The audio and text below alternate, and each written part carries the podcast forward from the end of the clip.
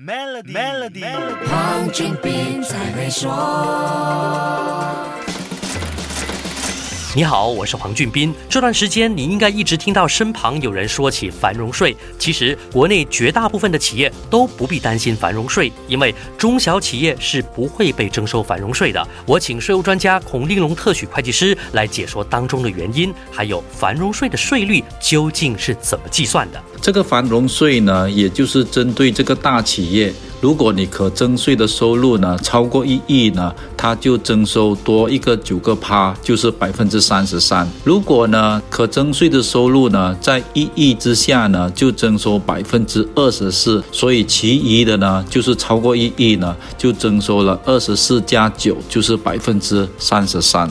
投资股票的朋友，这个时候可能会开始研究公司财报，看看税前盈利有没有超过一亿令吉。其实用这个计算方式来评估繁荣税并不正确。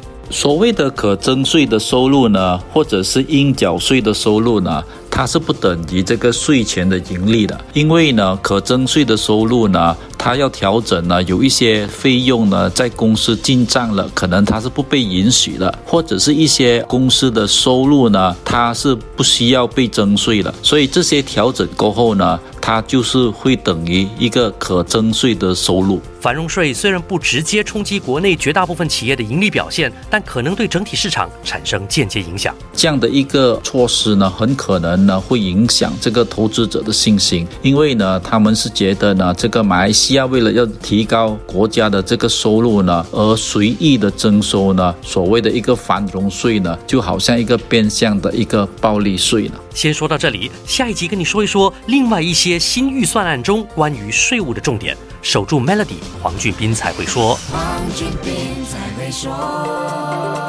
Maybank Virtual Tricks Fair 回来了，连续三天的疯狂优惠，仅在十一月二十五日至二十七日，我们 Tricks Fair.com 见。